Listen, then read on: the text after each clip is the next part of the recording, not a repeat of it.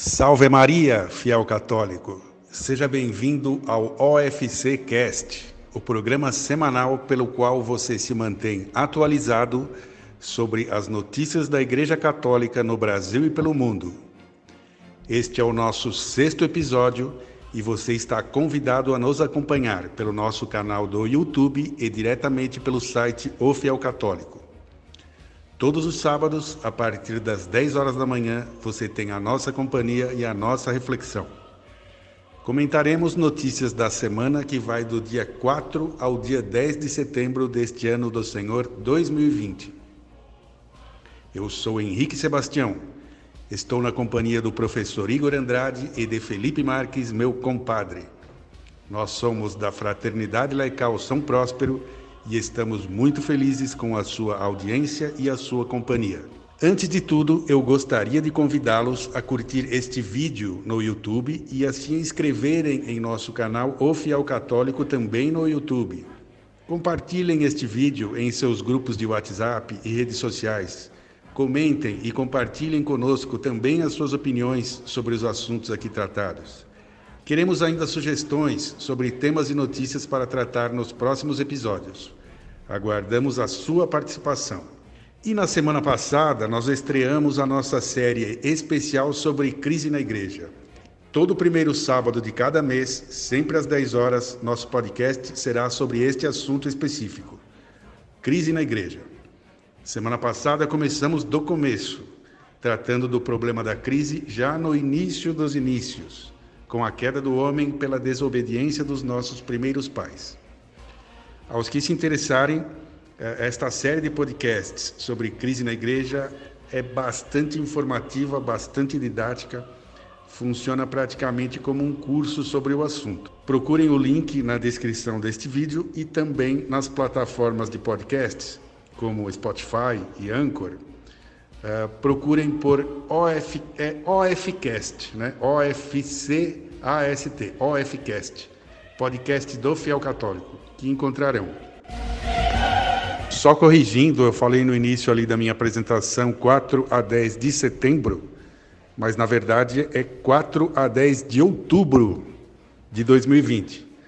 O tempo passa tão rápido que eu fico perdido aqui no tempo e no espaço. 4 a 10 de outubro de 2020.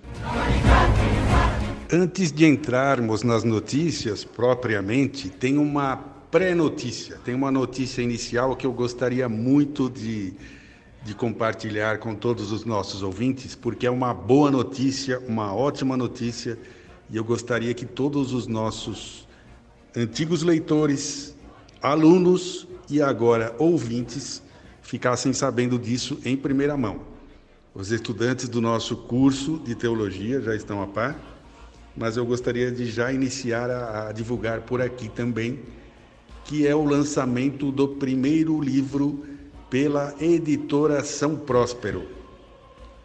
Eu vou passar a palavra ao meu colega de podcast, e irmão em Cristo e irmão de apostolado, o professor Igor Andrade, porque ele está à frente da campanha de divulgação que terá início agora e ele poderá falar mais sobre isso a todos, tá? Uh, vem um livro espetacular, um lançamento absolutamente imperdível, numa edição primorosa, uma leitura que eu considero quase que obrigatória para todos os fiéis católicos. Tá? Um livro imperdível que tem tudo a ver com o momento que nós estamos vivendo agora. Então, vamos lá, Igor, fale alguma coisa sobre isso para os nossos ouvintes aqui. Dê essa ótima notícia para todos, por favor. Bom, sobre o nosso lançamento imperdível, de fato é um lançamento imperdível. É um título, né, um livro intitulado A Religião Sem Deus, do venerável Fulton Sheen. É, eu, eu, não gostaria de chamá-lo de venerável, eu gostaria de chamá-lo pelo menos de beato, mas é, as condições aqui não, não, não permitem, né? mas é, em nada tira a santidade do homem. Né? Bom, é, esse livro A Religião Sem Deus ele foi escolhido a dedo, literalmente, diante de um mar de títulos que nós poderíamos é, publicar. Nós escolhemos esse título principalmente pelo próprio nome e pelo autor, tá?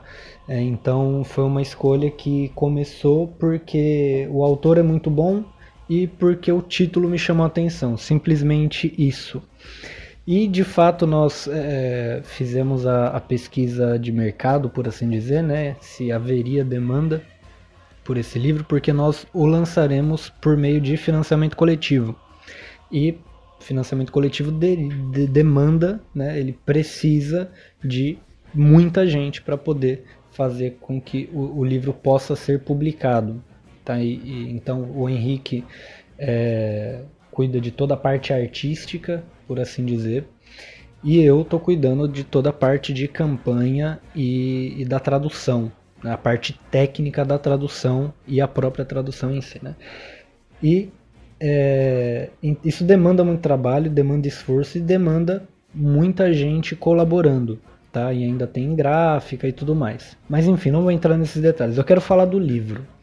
O livro Religião Sem Deus é um livro de filosofia da religião do Fulton Sheen. Né? É um lado dele que não é tão conhecido hoje em dia é, pela maioria das pessoas. Quem conhece Fulton Sheen geralmente o conhece pelas é, homilias ou pelas é, palestras dele que tem no YouTube, é, várias delas né, legendadas conhece por alguns livros de espiritualidade, é, sobre a Santa Missa, sobre psicologia, porque ele entendia bastante do, do assunto, mas sobre filosofia as pessoas não conhecem tanto.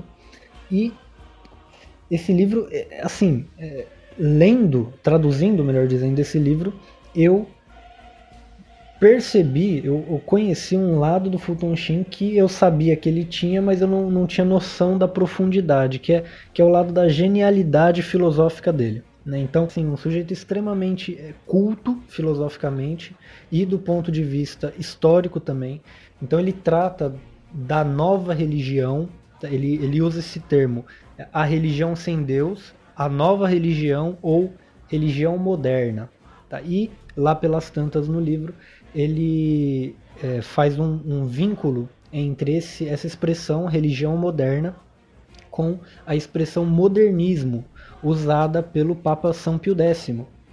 Não vamos nos esquecer que o Fulton Sheen ele é, viveu a sua vida sacerdotal logo após o Concílio Vaticano I e durante viveu também durante o pontificado de São Pio X. Então ele percebeu quando São Pio X falava sobre modernismo, o Fulton Sheen percebeu que ele se referia a uma nova religião, a um novo movimento religioso. Não é uma heresia, é uma religião nova, é uma religião diferente.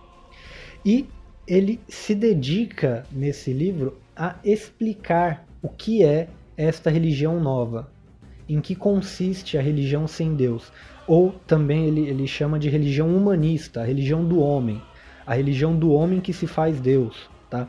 E é muito interessante que no, no prólogo do livro ele usa essa expressão, né? Ele fala que essa religião modernista, essa nova religião, ela é, é o cumprimento da profecia diabólica que diz: sereis como deuses, fazendo uma referência ao capítulo 3 do Gênesis, a fala da serpente. Então, é um livro excelente. Assim, é, eu poderia falar aqui de tudo que contém o livro, mas aí vai não vai estragar a surpresa do gosto de ler o livro, porque é, ele é excelente. Né? Então ele, o Fulton Sheen ele tinha o dom da oratória, o dom do humor. É, ele sabia fazer bons jogos de palavras, ele sabia é, ser engraçado, né? De maneira inteligente. Então, é, é, basicamente, o que o, o livro fala é o seguinte: então, a primeira parte, ele é dividido em três partes. E a primeira parte, ele expõe essa religião é, segundo os filósofos da sua época. Tá? Então, o livro foi escrito em 1925, se não me falha a memória, ou 26, não estou lembrado exatamente quando, mas na década de 20 o livro foi publicado a primeira vez. Então, ele, ele expõe o que, que os, os sacerdotes dela, dessa religião nova, que são os filósofos da sua época, é, o que, que eles dizem a respeito dessa religião, em que consiste ela.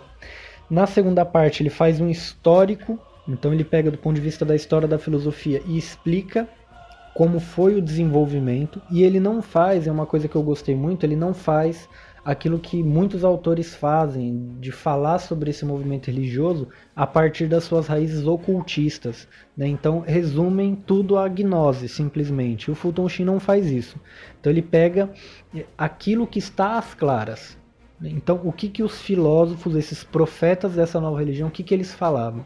E aí, então, ele explica é, como foi o começo desse desenvolvimento dessa nova religião, com o nominalismo na Idade Média, depois o seu desenvolvimento natural na Revolução Luterana, depois é, com a, a, o, o, segundo profeta do qual ele fala é Descartes, e o terceiro profeta do qual ele fala é Kant. Né? Então ele faz esse histórico e na terceira parte ele faz a refutação de cada um dos pontos é, propagados sobre essa nova religião a partir da filosofia perene da igreja, tá? da filosofia de Santo Tomás de Aquino, da filosofia tradicional. Então é um livro interessantíssimo, eu não vou falar mais a respeito dele aqui, talvez nos próximos né, eu cite ou comente a respeito dele. Recomendo demais, tá? Não é porque nós estamos organizando, é porque o livro realmente é muito bom, tá? Então é, vocês não vão perder absolutamente nada, ao contrário, vão ganhar muito com isso. E nos próximos podcasts nós daremos os detalhes sobre qual que vai ser o funcionamento da campanha e tudo mais.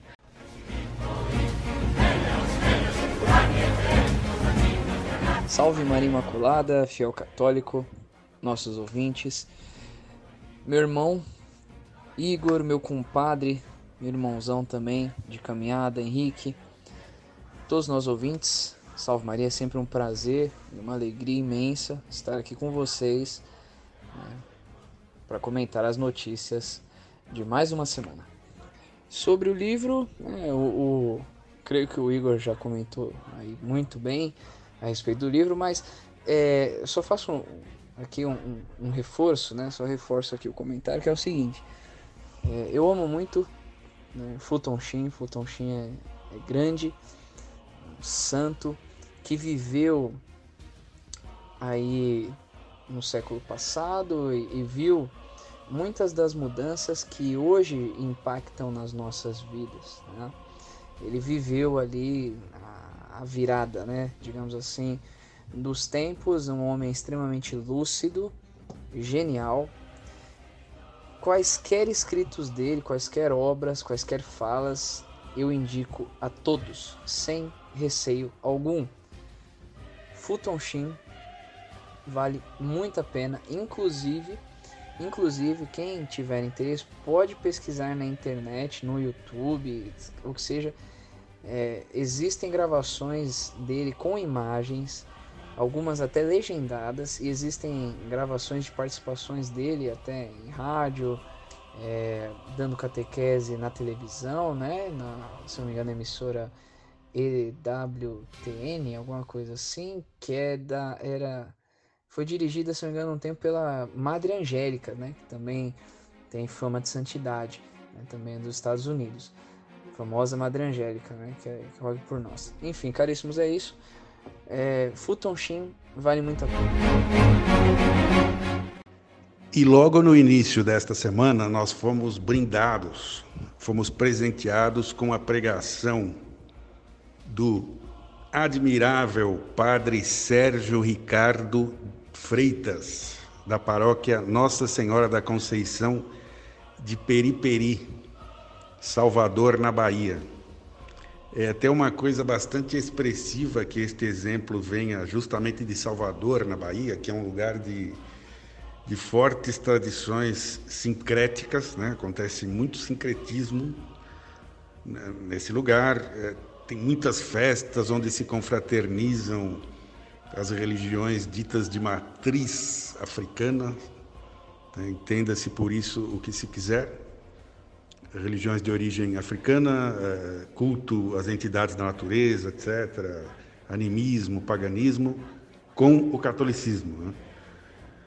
E vem esse padre pedir perdão publicamente numa homilia admirável, exemplar. Ele pede perdão aos seus paroquianos pelos abusos litúrgicos que ele vinha cometendo até então. E ele, e ele se explica, né, aborda a má formação que ele teve, diz que está agora se convertendo é, de uma humildade maravilhosa, um exemplo realmente magnífico. Né? Diz que está agora se convertendo e pergunta à, à assembleia ali reunida diante dele quem é que quer ser realmente, de fato, católico. E no vídeo, nesse vídeo que, que viralizou aí na internet, foi divulgado, veiculado em vários canais, vários portais católicos, a gente ouve o clamor do, do, do, povo ali presente dizendo eu, né? E aí ele pergunta então, pois bem, vocês acham que no evento da crucifixão de nosso Senhor Jesus Cristo, Maria Santíssima e os poucos fiéis que estavam ali presentes estavam dançando, rebolando, sorrindo, felizes da vida, cantando músicas alegres? E aí todo mundo pergunta, não, todo mundo responde não, né? E aí ele conclui, pois bem, a missa é a renovação do sacrifício do Calvário. Então não tem sentido nenhum essas coreografias, essas festas, essas danças que fazemos, né? Eu que sou também da renovação carismática desse movimento é, católico, etc, etc, mas isto na missa não tem sentido. Então, quem quer ser católico, se prepare, porque a partir de agora nós retomaremos aquilo que é verdadeiramente católico, aquilo que é da fé da igreja, aquilo que é da tradição e, e, e por aí vai. Então, é um testemunho realmente assim empolgante, exemplar, é um modelo de sacerdote que nos faz é, ter esperança de que nem tudo está perdido. É maravilhoso. E ele diz que vai com muita paciência catequizar aos seus paroquianos, com muita paciência, com, muito, com muita caridade, que ele vai catequizar aos seus paroquianos a partir dali naquilo que é, insiste, né, a verdadeira fé católica. E isso é muito bom. A igreja precisa disso. Os seminários hoje estão assim formando padres ou deformando vocações autênticas e, e, trazendo padres que não sabem, padres que nunca leram a Bíblia, padres que não, não têm noção das coisas. Eu, eu já, já tive a triste, por um lado é uma graça divina, por outro lado é, é profundamente lamentável, é triste né, ter a oportunidade de ensinar aos padres o beabá da fé católica, o beabá da doutrina o beabá da sã doutrina da igreja de sempre. Então, questões assim elementares sobre a salvação, é, questões que estão ali explicadas, elucidadas no catecismo da Igreja Católica, o padre não sabe. Ele que está ali para catequizar o povo. É complicadíssimo falar sobre essas coisas, mas a, a, a, situação da igreja hoje é essa, por isso é que acontecem esses abusos todos, por isso é que acham que vale tudo para chamar público, para encher igreja, né? Então fazem ali, eles mesmos não precisam, não precisamos de inimigos, né? Os próprios padres estão profanando os templos sagrados sob a anuência dos bispos. E é assim que, assim que caminha a nossa igreja. Então, um testemunho como esse do Padre Sérgio é animador, mostra que nem tudo está perdido, mostra que mesmo em tempos de crise sempre haverá esperança, sempre, sempre teremos aqueles sacerdotes fiéis. É como eu tive a oportunidade de dizer no, no, no, podcast passado sobre crise na igreja, logo lá no início, né, entre os doze escolhidos diretamente por Cristo, um traiu, outro negou por três vezes e os outros todos deram no pé na hora da, da grande provação, na hora da, da morte de Nosso Senhor, na hora do sacrifício, na hora da grande dor, da grande treva. E dos apóstolos escolhidos, só um ficou ao lado de, da cruz e ao lado da Santíssima Virgem, que é São João Apóstolo. Né? Então, estamos assim hoje, né? De cada mil, tenhamos um fiel, um padre como esse Padre Sérgio. Então, uma boa notícia, não sei se os meus irmãos em Cristo aqui e colegas de podcast querem acrescentar alguma coisa sobre essa notícia bastante singela, mas muito importante para nós, muito assim, é uma coisa muito emblemática que acontece nesse momento difícil. E só para finalizar a notícia do padre Sérgio, o padre que se converteu, nas palavras dele próprio, eu, eu achei muito interessante que nesse testemunho dele, nessa homilia, nesse sermão que ele está, que ele está dando ali, ele diz o seguinte: ele, ele sabe que o povo brasileiro, uh, norte e nordeste especialmente, onde ele está, é um povo que gosta muito de festa, é um povo assim animado, né? um povo alegre, que tem a musicalidade na alma, que gosta de gosta realmente de danças, de, de festas é, populares, etc. E eu achei muito interessante que ele dá a solução que eu já venho falando sobre isso, escrevendo sobre isso, publicando a mesmíssima coisa que ele vai dizer ali é, há tempos, né? Então o que ele diz é o seguinte: vocês gostam de música, de dança, vocês gostam de se confraternizar, de fazer festa, ótimo. Né? Eu não vou proibi-los disso. Uh, isso continuará sendo feito nos grupos de oração, nos encontros de evangelização, né? grupos de, de catequese. Aí tudo bem. Aí pode dançar, pode cantar música alegre, pode fazer festa, pode rir, pode instrumentos musicais, né? os mais diversos. Aí pode tudo. Aí pode fazer festa conforme uh, o perfil daquele, daquele público, conforme o que o povo gosta, né? Ok, mas não na missa. A missa precisa ter um critério, precisa ter uma regra, pelo simples fato, pela sua própria natureza. Né? Ela precisa de regra é, por aquilo que ela é. Né? Por definição e por essência, a missa precisa de regra, a missa precisa ser de um determinado jeito que não é este na base de palmas e cantos e danças, coreografia, festa, pula-pula. Isso na missa não dá. Então a solução muito simples é essa. Ah, o, o povo vai ficar triste? Não. Continuam se expressando nos lugares eh, devidos, nos lugares onde cabe esse tipo de manifestação. Tá perfeito, tá perfeito. Sobre o padre aí que se converteu, por assim dizer, né?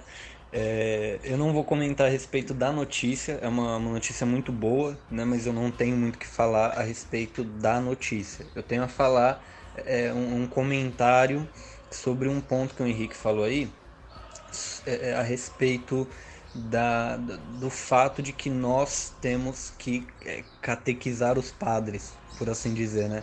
Então, a, a minha experiência aqui no, no apostolado fiel católico é, é de ter que ensinar né, o beabá da doutrina para as pessoas. Né? Então, não foi uma nem duas vezes somente, várias pessoas né, é, é, vieram nos procurar através do Instagram, através do Facebook, perguntando coisas elementares da fé católica. Né? E quando eu falo elementares, é, é justamente elementares, né? É, o que, que é o sacramento do batismo, por que, que nós precisamos nos confessar. É, já alguns homens é, que, que têm interesse, né? É, que demonstram sinais aí de vocação sacerdotal vieram nos procurar pedindo é, dicas de seminário, por exemplo, né? Onde, onde que eu posso estudar para virar padre? Por que, que ele pergunta isso? Bom, porque é, a maioria dos seminários estão é, deformando padres, né? E não formando padres, mas deformando. E eu falo isso com conhecimento de causa. Eu estudei no mosteiro, eu, conhe... eu estudei com seminaristas. Seminaristas foram tanto meus colegas de classe quanto meus alunos. Então eu sei muito bem né, é, a situação geral. Né? Obviamente tem seminários bons, eu conheço alguns seminários bons, mas de maneira geral é, é ruim. De maneira geral é ruim. Então as pessoas vêm é, me procurar. Esses dias mesmo veio um, um rapaz é, nos procurar no, no Instagram é, falando, perguntando, né, onde que eu posso estudar? Eu quero virar padre, né? Então eu sinto esse chamado. Mas onde que eu posso estudar? Né? Onde que eu posso me formar? Onde que eu posso aprender de fato a ser padre? Então, ele não, as pessoas não perguntam essas coisas para os seus párocos mais, né? Elas perguntam para leigos, né? Essa, esses e outros assuntos, né? Sobre sacramento, sobre vivência é, católica, sobre espiritualidade e tudo mais. Eles vêm perguntar para nós. Né? Isso é um mérito nosso? De maneira nenhuma. Né? De maneira nenhuma. Por quê? Porque nós só estamos fazendo aquilo que nós é, sabemos, nós é, sentimos que, que nosso Senhor mandou a gente fazer. Né? Então, essa é a nossa vocação, é, é formar as pessoas, ajudar na formação das pessoas. E nós vemos que muita gente vem procurar a nós ao invés de procurar os seus párocos. Por quê? Porque os, os padres estão mal formados. Né? É, um, é um fato. A maioria, né? Assim, tô, tô falando do, do geral. Obviamente, existem sacerdotes excelentes. Existem padres muito bem formados, existem padres que realmente são católicos, que né, ensinam as pessoas, que realmente fazem jus à sua vocação. Mas, infelizmente, não é a maioria, e sinal disso é o fato de que procura-se mais né, os leigos do que os sacerdotes para tirar né, dúvidas e para buscar informação a respeito da própria igreja, o que é uma coisa é, estranha, né? seria estranho, né? mas dada a nossa situação, né, eu, eu, só queria fazer esse comentário, né, que muita gente vem nos procurar e vem nos procurar porque falta, porque é, sentem a carência de é, uma, um eixo, de um norte, né, espiritual. O que é ruim, mas né, nós estamos aqui justamente para isso, né? A respeito do padre que se converteu, digamos assim, uma notícia muito boa, muito feliz e, e, que é algo que graças a Deus vem acontecendo com bastante frequência, né? É, não só entre os sacerdotes, mas também entre os leigos, né? Cada vez mais os fiéis leigos estão tendo acesso à informação e buscando aquilo que a Santa Igreja sempre ensinou, porque atualmente reina a, a confusão, infelizmente. É, algumas pessoas dizem que X é certo, outras dizem que Y é certo e X é errado, enfim, enfim existe uma confusão. É, e infelizmente nem todos os pastores apacentam as ovelhas, né? alguns deixam que elas se matem e briguem entre si ou que se lancem aos lobos, infelizmente. É, mas mesmo assim as pessoas estão, pela graça de Deus, conseguindo ter acesso àquilo que a Santa Igreja sempre, sempre, sempre ensinou. Né? Então fica o convite para nós, né? todos nós, né? caríssimos, a fé que nós precisamos viver da Santa Igreja é a fé católica de fato, a fé completa jamais, jamais escolhendo aquilo em que queremos crer, né, do depósito da fé, mas abraçando a fé como um todo, não somente dos acontecimentos dos últimos 20, 30, 40 anos, mas de toda uma história, né, que pelo menos da ressurreição de nosso Senhor Jesus Cristo já conta aí né, praticamente dois milênios. Né? Então nós não estamos soltos né, no tempo e no espaço, nós estamos inseridos em uma realidade que é uma realidade é, que ultrapassa os limites, ultrapassa as barreiras do tempo e do espaço. Né? A Santa Igreja, lembramos bem, ela não é uma realidade puramente visível, puramente visível. Não, não, não, não.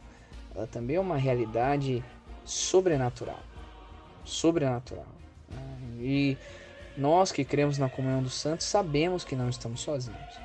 Sabemos que fazemos parte né, de uma história, uma história belíssima e que está aí escancarada para nós, principalmente na vida dos santos, que realmente viveram o Santo Evangelho, viveram aquilo que a igreja sempre ensinou, ainda que sofressem perseguições e afins.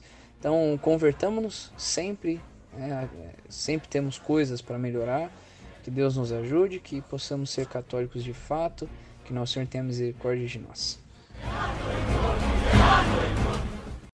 E nesta semana também temos a notícia da nova encíclica do Papa Francisco. Miserere Domine, no sentido no sentido contrário desse do, do Padre Sérgio, o nosso sumo pontífice, nosso Pai na fé, nossa cabeça visível continua nos preocupando e nos entristecendo com uma encíclica que, mais uma vez, procura ser amiguinho, né? Tenta, tenta fazer da igreja amiga do mundo, amiga de todos, né? não, não vamos brigar com mais ninguém, deixa, deixa os maçons, deixa todos os inimigos da igreja, vamos festejar Lutero, né? um herege que blasfemava contra a Eucaristia, vamos celebrar né? esses nossos, esses inimigos mortais de Cristo. Uh, então lá vem ele com a Fratelli Tutti, né? Somos todos irmãos. Eu não quero falar muito porque o nosso apostolado tem por, por, por regra de conduta podemos noticiar, podemos dizer o que está acontecendo e devemos fazer isso, né? informar os nossos leitores. Mas em algumas situações é, é muito complicado falar alguma coisa. Só digo que nessa encíclica ele cita, por exemplo, São Francisco de Assis numa, numa, num contexto completamente extraterrestre, né? completamente estranho aquilo que é quem já leu alguma boa biografia desse santo, que eu creio que deve ser o santo que teve a sua vida mais deturpada por representantes de outras religiões, né? O que tem de centro espírita São Francisco de Assis, é, grupo ocultista São Francisco de Assis, enfim. É, as pessoas imaginam que aquele, aquele, aquela figura caricata, grotesca do filme do Zeffirelli, né? Irmão Sol, Irmã Lua, que poeticamente é um belo filme, né? Tem, tem belas canções, tem grandes atores e atrizes, né? Poeticamente, esteticamente, é um belo filme, mas não tem, tem nada a ver com a vida do santo, tem muito pouco a ver com a vida do santo. Um ser ali é, meio andrógeno, abraçando árvores, saltitando no meio das libélulas, correndo atrás de, de passarinhos. Esse não foi São Francisco de Assis. São Francisco de Assis foi uma seta radical e que entrou no, no acampamento dos muçulmanos para tentar salvá-los, para converter os muçulmanos, e não considerando que somos todos iguais, somos todos irmãos, né? afinal de contas, deixa cada um com a sua religião, está tudo certo, o importante é acreditar em alguma coisa. O Papa diz isso na encíclica dele diretamente, diretamente não, mas insinua isso nas entrelinhas, é isso que está dizendo o tempo todo ele vai citar lá o Vinícius de Moraes numa canção que, que, que pede bênção à mamãe Oxum, né, que cita ali, é uma homenagem à, à religião dita de matriz africana, né? uma, religião, uma religião pagã, animista. Então, é isso. E, como sempre, nessa obsessão que ele tem por uma, uma caricatura de ecumenismo, ecumenismo não é isso. Diversos pronunciamentos, diversas uh, citações, diversas vezes ele, ele insinuou essa, essa mentalidade absolutamente anticatólica de que todas as religiões são boas, né? o importante é, é, é o amor, então eu não vou falar muito sobre isso não. Eu prefiro continuar rezando e me penitenciando. Eu vou citar apenas uma frase muito triste que eu ouvi em algum lugar que diz assim: Antigamente a igreja rezava pelas intenções do Papa. Hoje a igreja se vê forçada a rezar pelo Papa. É diferente, são coisas diferentes. A imagem e a memória de, de, São Francisco de Assis é tão deturpada e tão vilipendiada que o seu Cântico das Criaturas, a parte final, se você procura o Cântico das Criaturas, é muito difícil encontrar alguma fonte onde, onde tenha o Cântico das Criaturas completo. A parte final é sempre solapada, é sempre deletada a parte final na qual o santo diz: Ai daqueles que morrem em pecado mortal. Né? Então, essa parte não é citada. Eles citam o Cântico das Criaturas só na parte bela, que é uma poesia belíssima, uma oração poética realmente belíssima, mas a parte uh, que trata, a parte que, onde vai ter falar com dureza a verdade. Essa parte é sempre suprimida, né? Falam só a parte bonita e cheia de caridade, cheia de, de beleza. Só uma, um, um, último complemento aqui nessa encíclica, o, o, o bem, o que está bem dito nesta encíclica, o que está bem colocado, que é é, é, que seria incontestavelmente algo bom, algo católico, é a crítica ao liberalismo. Porém, no caso deste Papa específico, nem isso me parece um bem a mim, porque um, um, um, Papa da Igreja que é o tempo todo, não sem razão, não sem razão, não é gratuito que isso acontece, né? Que é o tempo todo taxado de comunista, né, que simpatiza com líderes socialistas, criticar o liberalismo,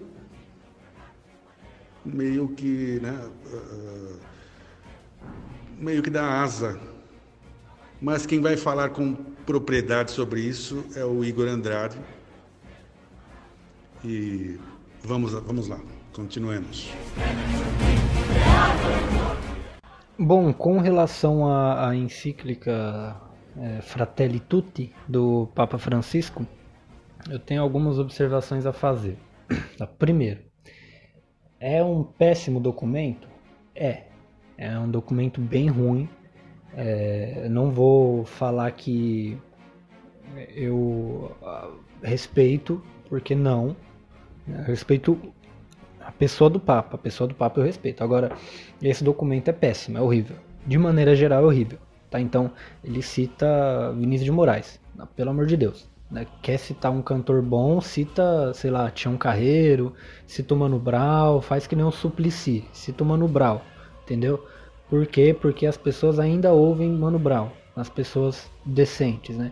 Vinícius de Moraes não é, não é o caso, tá? Então, aqui, brincadeiras à parte, é, é, assim, é uma coisa que não é a ideal, né? Numa encíclica, que é um documento importante da igreja, em documento nenhum ele deveria, o, o Papa deveria citar alguém como Vinícius de Moraes, tá? Um, um ateu declarado, é, e mesmo se não fosse ateu, assim, é, é um cara que hum, uma coisa é você citar um, um Dante Alighieri, né, que era um poeta católico, falava sobre coisas católicas. Agora, Vinícius de Moraes, pelo amor de Deus, né, sem condições. Mas o ponto principal nem é o Vinícius de Moraes. O ponto principal é que os é, primeiros pontos da carta, da encíclica, são horríveis. Horríveis, assim. É, ele cita, ele fala sobre, elogia a União Europeia. É, só não sei se ele sabe que a União Europeia foi é, a ideia de União Europeia surgiu do mesmo sujeito que decidiu criar o clube de Bilderberg, que é aquele clube é, de globalistas onde eles decidem é, políticas globais, entende? Então, claramente anticristãs. Então, assim, não é bom, não é bom. Outro ponto da carta, em outro ponto da carta ele, ele é, desenha São Francisco de Assis como alguém que não se importava com a salvação das almas, alguém que se importava única e simplesmente com a fraternidade humana. Pelo amor de Deus, a fraternidade humana não é nem de longe o principal ponto do cristianismo. São Francisco ele foi pregar para no, no Egito, né? Para o sultão. É, nem sei se o nome do cara era, se o título nobiliárquico dele era sultão, mas ele foi pregar pro cara falando sobre o reino de Deus e para que ele se arrependesse e cresça no evangelho, para que ele salvasse a sua alma. Então era isso que movia São Francisco de Assis.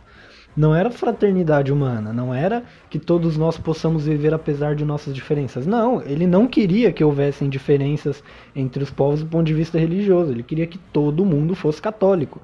Por isso que ele ia pregar. Né? Se ele não quisesse isso, ele não iria pregar o evangelho. Então, é, é uma visão claramente é, distorcida da realidade. Ele fala, inclusive, sobre periferia, é, sobre regiões periféricas e excluídas na Alta Idade Média. Na Alta Idade Média não, na Baixa Idade Média, já século XIII, né? Então, assim, século XII, XIII. É uma, um anacronismo enorme, enorme. Né? Ele passa a visão de que São Francisco não se importava com opiniões pessoais, dando a entender que os, que, uh, os dogmas católicos uh, são opiniões. Né? Inclusive o Fulton Sheen, né, no, na Religião Sem Deus, ele fala, tem um ponto muito interessante, que ele fala o seguinte, né, o valor dos dogmas para a recém-nascida religião, ou seja, a religião moderna, modernista, não reside em seu poder de expressar fatos objetivos com palavras precisas, mas em sua capacidade de influenciar a inteligência do crente. Assim, a encarnação como fato não é tão importante quanto a reação que suscita. Por conseguinte, o que é verdadeiro para um crente pode ser falso para o outro. Ou seja, a questão é opinião. Na religião moderna, a questão é opinião. Né? E, e a gente pode viver com opiniões é, é divergentes.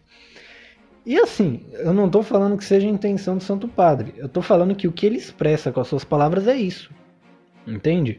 É, e, e, e, a gente tem um, um, drama enorme. Eu li isso é, é, de um sujeito, ele falando que é, o, o, drama de hoje em dia é o seguinte: se você pegar uh, os papas anteriores, de maneira geral, você pega qualquer trecho de qualquer documento deles e, e você não precisa pensar muito para perceber que aquilo é católico. Você lê e fala, bom, católico. Agora, com a, a, os textos do Papa Francisco, você tem que ler, interpretar, levar em consideração mais um monte de coisa. Então você tem que fazer um, assim, desenhar um plano todo para poder entender um simples trecho. Então é uma coisa, no mínimo, contraproducente. Mas eu gostaria de falar de um ponto positivo da carta, dessa encíclica. É um ponto positivo que faz muita diferença. Que é um ponto que não é um ponto da encíclica, mas é uma, um, um argumento, né, uma coisa que ele expõe lá. É um fato que o Papa expõe e que isso está causando mais problema do que a dubiedade da carta como um todo. Tá? É, por quê? Porque é, há poucos católicos. Simples, né? A, grande maioria está dividida entre esquerda e direita, entre socialistas e liberais. Eu odeio o termo esquerda e direita, mas é, creio que me faça entender aqui. Então, o Papa ele critica o que? Ele critica a economia de mercado, ele critica o capitalismo e ele fala, inclusive, num ponto da carta que aqui eu vou chamar encíclica de carta por quê? porque é uma carta. Então, né, me perdoem. Ele fala lá num ponto que a propriedade privada não é inalienável, segundo a doutrina da igreja, não é absolutamente inalienável. Por quê? Bom, pelo simples fato de que a doutrina da igreja sempre ensinou que a propriedade privada, embora seja um direito, embora seja algo bom, embora você possa defendê-la com a sua vida, a sua propriedade privada, ela não é um bem inalienável. Ou seja, a propriedade privada, por que, que ela é um bem? Isso é doutrina da igreja, né? Santo Tomás fala isso. Então ele fala por que, que roubo nem sempre é pecado. Por quê? Porque nem sempre é roubo, às vezes parece que é roubo. Num estado de necessidade, por exemplo, né, você está preso numa caverna, né, e, e você tem uma mochila com, sei lá, é, quilos e quilos de carne. Né, e o seu amiguinho está preso na caverna com você não tem nada. Então, ele pode roubar a carne que está na sua mochila? Pode, por quê? Porque no estado de necessidade, aquilo não é roubo. Por quê? Porque em estado de necessidade toda propriedade privada cessa. Ou seja, a propriedade privada não é um bem inalienável. Isso a igreja sempre ensinou e o Papa só está repetindo. Tá? Por que, que a propriedade privada é um bem? Por que, que ela é uma coisa boa? Porque ela pode causar um bem. Então, ela é, um, ela é um, algo desejável como meio e não como fim. Se você deseja a propriedade privada como um fim, você comete o pecado da avareza. É, o fato é que a doutrina da igreja sempre ensinou que os bens materiais, que a propriedade privada é, é boa, por quê? Porque é um meio para algo bom. Ponto. Tá? Então, quando ele critica é, o sistema financeiro, né, o capitalismo, etc., ele não está fazendo essa crítica por ser um socialista. Ele está fazendo essa crítica porque o mundo em que a gente vive, um mundo liberal, o um mundo liberal que a gente vive, tá, que surgiu principalmente de maneira mais evidente a partir da Revolução Francesa, que foi uma revolução liberal e que foi das revoluções né, do seu tempo a que mais matou católicos, tá? Porque o liberalismo ele odeia a Igreja Católica na sua essência. A essência do liberalismo é o ódio à Igreja. E, inclusive o levou isso levou o Papa Pio, é, Pio XI, acho que foi Pio XI que escreveu a quadragésimo ano. É, uma dessas encíclicas sobre a doutrina social da Igreja é, o Papa diz, um Papa que escreveu, ele diz o seguinte, né? O liberalismo preparou o caminho para o comunismo, né? Por quê? Porque o liberalismo é tão ruim quanto o comunismo. Tá? Isso é uma coisa que as pessoas precisam entender. Liberalismo não é bom, capitalismo não é bom. Não é isso que, que a igreja defende. A igreja defende a sua propriedade privada. Sim, só que isso não é o fim do homem. Então, o fim do homem é a salvação das almas. Né? O fim do homem é a salvação da própria alma, no caso. Né? Então, não é o dinheiro, não é a propriedade privada nem nada do tipo. E eu vi muita gente fazendo rebuliço enorme por, é, contra o Papa por causa disso. Por quê? Porque, ai não, o Papa falou contra a propriedade privada, quer dizer que ele é um comunista desgraçado. Não, você pode criticar a, a, as palavras que o Papa usou na introdução da carta. Aí você pode criticar, sem problema nenhum. Por quê? Porque diz respeito ao ensinamento, ao munus docendi da, da, da igreja. Agora, criticá-lo porque ele falou contra o liberalismo é ridículo, é anticatólico, entende? Então, é, é, inclusive, é muito interessante, São João Crisóstomo, se não me falha a memória, ele tem uma, um texto no qual ele diz o seguinte, né? O manto que te sobra não é teu, é daquele, é do nu. O dinheiro que te sobra não é teu, é do pobre. A comida que te sobra não é tua, é do faminto. Se você acumula os bens para si, só para si, e não divide com o próximo, você vai para o inferno. Por quê? Porque você tem que amar Cristo que está no próximo. Obviamente, quando é, falou nos trechos da carta que eu li, que foi a primeira metade, é, o Papa passa a impressão de que nós devemos amar o, o pobre porque, porque é, o bom é a fraternidade humana. Não é esse o ponto da igreja. Né? O ponto da igreja é que você tem que amar o pobre porque Cristo está no pobre. E São João Crisóstomo, quando ele fala que é, os ricos que acumulam bens ao invés de fazer caridade, quando ele fala que esses ricos é, a, vão condenar a própria alma, é porque eles não amam o Cristo que está no próximo. Entende? Então a sua propriedade privada ela serve para você fazer o bem, não é para que você tenha uma vida luxuosa e, e confortávelzinha nessa, nesse mundo. Porque esse mundo não é tudo, tá? Então você vai morrer, certo? Eu vou morrer, todo mundo vai morrer. E depois que a gente morrer, a gente vai ter que prestar contas de tudo que a gente fez ou deixou de fazer. Entendeu? Então a avareza é um pecado grave, tá? Não se esqueçam disso. Quando forem criticar alguma coisa do Papa, pensem duas vezes, pensem, pensem bem antes para você não ficar criticando aquilo que ele acerta, tá? Então, esses pontos da carta onde ele fala sobre isso, na minha opinião, estão bons. A crítica que ele faz a essa economia de mercado, esse liberalismo ou globalismo, né? É, esse mundo globalizado e tudo mais, é, é são críticas válidas, certo? Então, é, as minhas impressões são essas. Não vou é, acusar o Papa de heresia nem nada do tipo, o que eu tinha que observar a respeito dessa encíclica é, está observado, certo? Então, fico por aqui. A respeito da encíclica Fratelli Tutti, é, farei um breve comentário, nem tanto a respeito da encíclica, mas eu quero abrir aqui um, um, um pouco a mente dos nossos ouvintes a respeito de quem realmente foi São Francisco de Assis, porque a figura de São Francisco de Assis é usada hoje em dia para coisas que eu creio que não convém, né, que não combinam, que não condizem com quem verdadeiramente foi, com quem verdadeiramente é São Francisco de Assis, tá bom? Então, essa figurinha New Age, super dócil, uh, good vibes, né? O pessoal hoje em dia diz isso, né? good vibes, né? Aí com as um cara super das energias positivas aí do universo, super conectado com a natureza, com os animais e sempre sorridente, limpinho, bonitinho, etc. Essa figura ela não condiz com a realidade, caríssimos. Tá? São Francisco, tá? o verdadeiro São Francisco de Assis está muito longe disso. São Francisco de Assis ele lembra muito mais, é a figura verdadeira dele lembra muito mais um morador de rua né, um mendigo, do que essa figurinha bonitinha que nós vemos. Que hoje em dia o pessoal pinta com as vestes todas bonitinhas, inteiras, ele sempre limpo.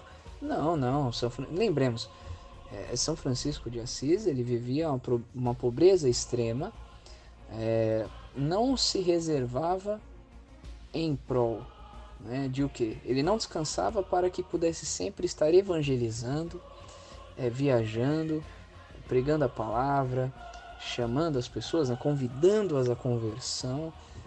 E graças a Deus muitas pessoas ouviram né, esse chamado e voltaram-se para nosso Senhor Jesus Cristo. São Francisco de Assis com certeza sofreu muito, é, até dores, né, fisicamente, não só pelas suas penitências, mas porque também ele recebeu é, em seu corpo as chagas de nosso Senhor Jesus Cristo. Né? Enfim, né? então, caríssimos, fica aqui esse convite né, a vocês. Busquem ler verdadeiramente a respeito de quem foi São Francisco de Assis, tá? Então, eu sei que é difícil de encontrar, mas é, quem conseguir achar é, boas biografias de São Francisco de Assis, é, fidelíssimas aí à verdade, façam essa leitura e conheçam o verdadeiro São Francisco de Assis tá bom? Um, uma, uma boa biografia que eu indicaria seria aquela publicada pela equipe da minha biblioteca católica, só que é uma edição que está é uma edição antiga e que já está fora de estoque. Porém, pesquisando-se na internet aí pela talvez Mercado Livre, algo do tipo, deve ter pessoas que vendam. Né? Enfim, caríssimos, é isso. O verdadeiro São Francisco de Assis não tem nada de, de pacifista, de good vibes, de, ou, ou de relações com o sincretismo religioso. Não, não, não, não. São Francisco é um soldado de Cristo, fiel à Santa Igreja, pregador do Santo Evangelho, que viveu o Evangelho radicalmente, tá? E é um homem que precisa ser conhecido verdadeiramente, tá bom? Não, não, não deixem se levar por figuras, por pessoas que usam o nome de São Francisco para para justificarem algumas atitudes que são totalmente anticatólicas. Tudo bem? É isso. Muito obrigado. Passo a palavra aos meus irmãos aí, ao Igor e ao meu compadre. Muito bem, muito bem. Eu quero aproveitar para pedir a todos que conheçam o nosso curso, o curso livre em teologia, pensado para leigos, mas que também Uh, temos padres estudando conosco, padres seminaristas, religiosos, freis, graças a Deus, estudando conosco. O nosso curso que é oferecido na forma de livros digitais mensais. Bem, e vemos agora a notícia desta semana, uma notícia que também foi bastante comentada sobre a, a, o padre Robson, padre Robson de Oliveira, da Associação Filhos do Pai Eterno, que foi inocentado essa essa notícia foi bastante veiculada, foi bastante reproduzida, dando conta justamente de que o padre foi inocentado. Alguns questionam, mas foi realmente inocentado ou apenas recebeu habeas corpus? Na prática, e deixando o juridiquês um pouquinho de lado, ele foi inocentado porque a justiça determinou a suspensão do processo e isso não poderia acontecer se ele tivesse sido considerado culpado das, das acusações que vinha sofrendo de desvio de, de dinheiro, né, lavagem de dinheiro. Então foi sim inocentado. E é muito curioso porque eu vi muita coisa, vi muitos vídeos de, de comentaristas é, católicos é, julgando, condenando, decretando a pena eterna, né? mandando o padre já para o inferno, fazendo até o julgamento final desse padre, com uma propriedade assim impressionante. E agora vem a notícia de que ele, por decisão unânime, eh, foi inocentado, foi declarado isento né, dos crimes dos quais ele vinha sendo acusado. Então, é uma lição para todos nós.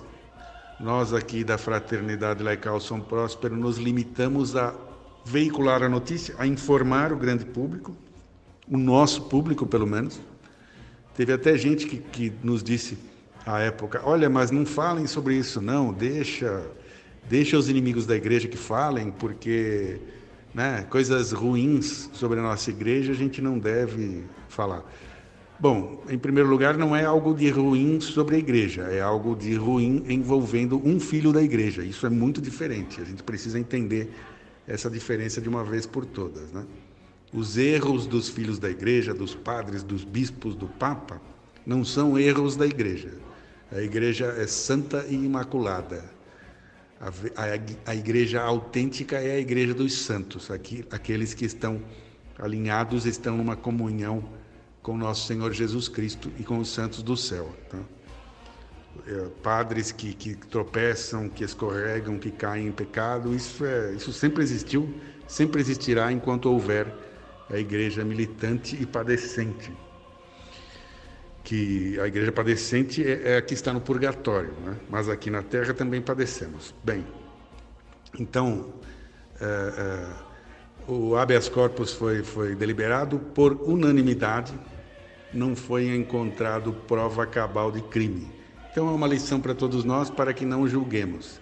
Aquelas pessoas que acham que não devemos divulgar esse tipo de notícia, nós divulgamos porque achamos melhor que nós falemos do jeito certo, que, que, que levemos o esclarecimento para todo mundo, para quem quer saber a verdade, do que deixar os inimigos falarem e falarem do jeito deles. Então nós divulgamos, nós falamos para esclarecer.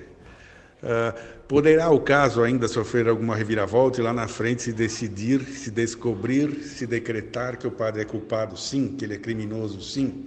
Isso pode acontecer, sem dúvida.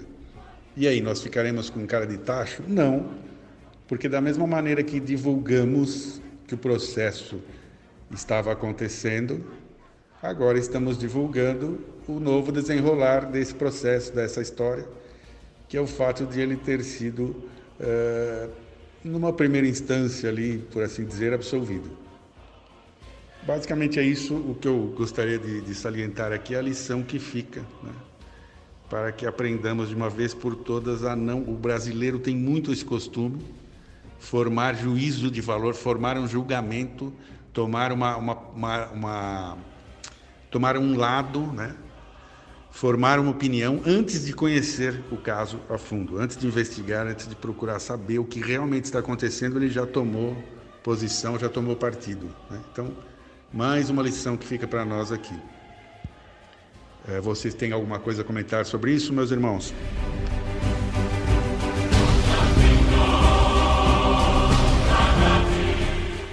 Bom, sobre o padre Robson, né, nós noticiamos quando eclodiu né, o, o escândalo, entre aspas, né, é, as denúncias sobre ele.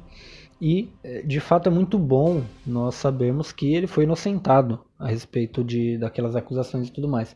Mas eu gostaria de observar não isso, eu não vou falar a respeito da inocência do padre. Eu vou falar a respeito de um fenômeno que eu vi é, é muito que é muito feio, é, é assim, é feio de se ver.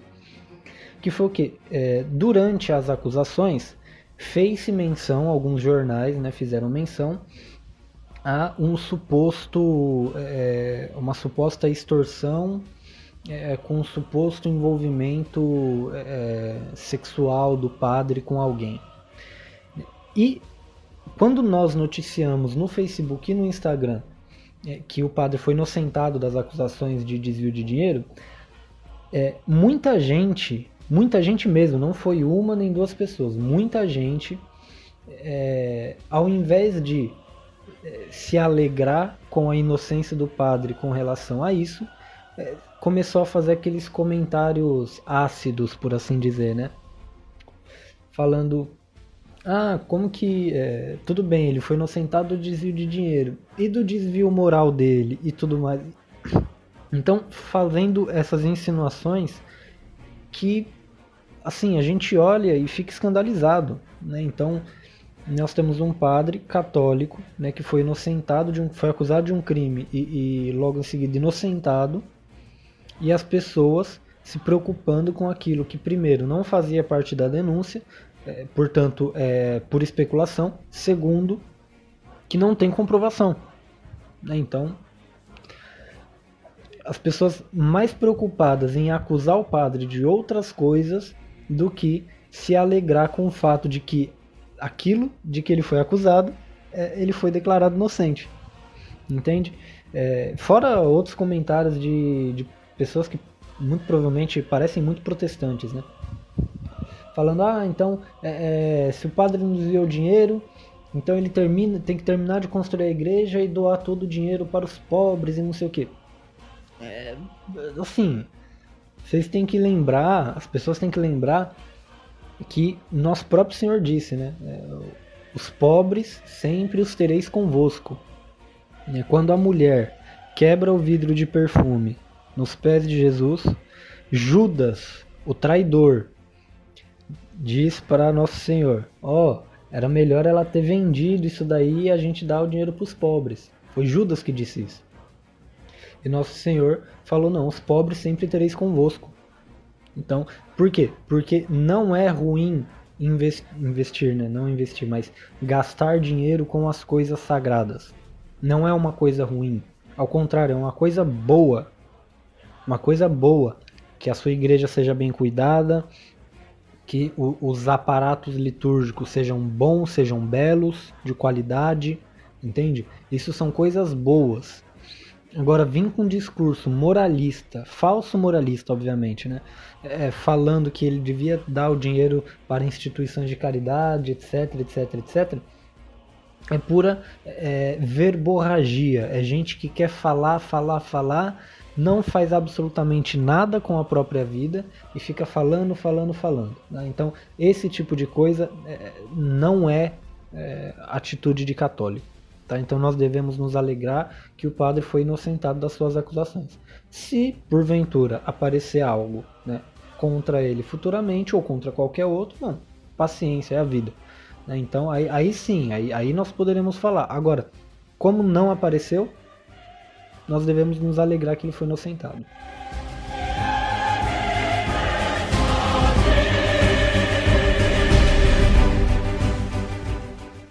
A notícia do Padre Robson foi veiculada né, por muitas pessoas, uh, gerou uma comoção, né, tanto a notícia da sua acusação como agora a notícia de que ele, ao que tudo indica, foi inocentado das investigações. Caríssimos, fica aqui aquilo que nós falamos né, no podcast em que nós tratamos do assunto. É, nós precisamos ser muito prudentes, muito prudentes, sempre ao fazer juízos. Né? Então nós não podemos ser injustos. E, como nós comentamos, nós precisamos, é, precisamos esperar. Né? Esperar as investigações, esperar ver o que acontece, para poder fazer um juízo justo, de fato, né? não cometer injustiça. E é o que tudo indica, né? o padre aí tá, tá tudo certo e louvado seja Deus, é que nem nós comentamos, se ele tivesse errado, que fosse punido, se estivesse certo, que as pessoas que o atacaram, etc., e atacaram também a Santa Igreja, que, que se esforçassem né, para restituir-lhe a boa fama, e também a boa fama da Santa Igreja, da, da Associação Filhos do Pai Eterno, etc. Tá? Enfim, é isso, caríssimos.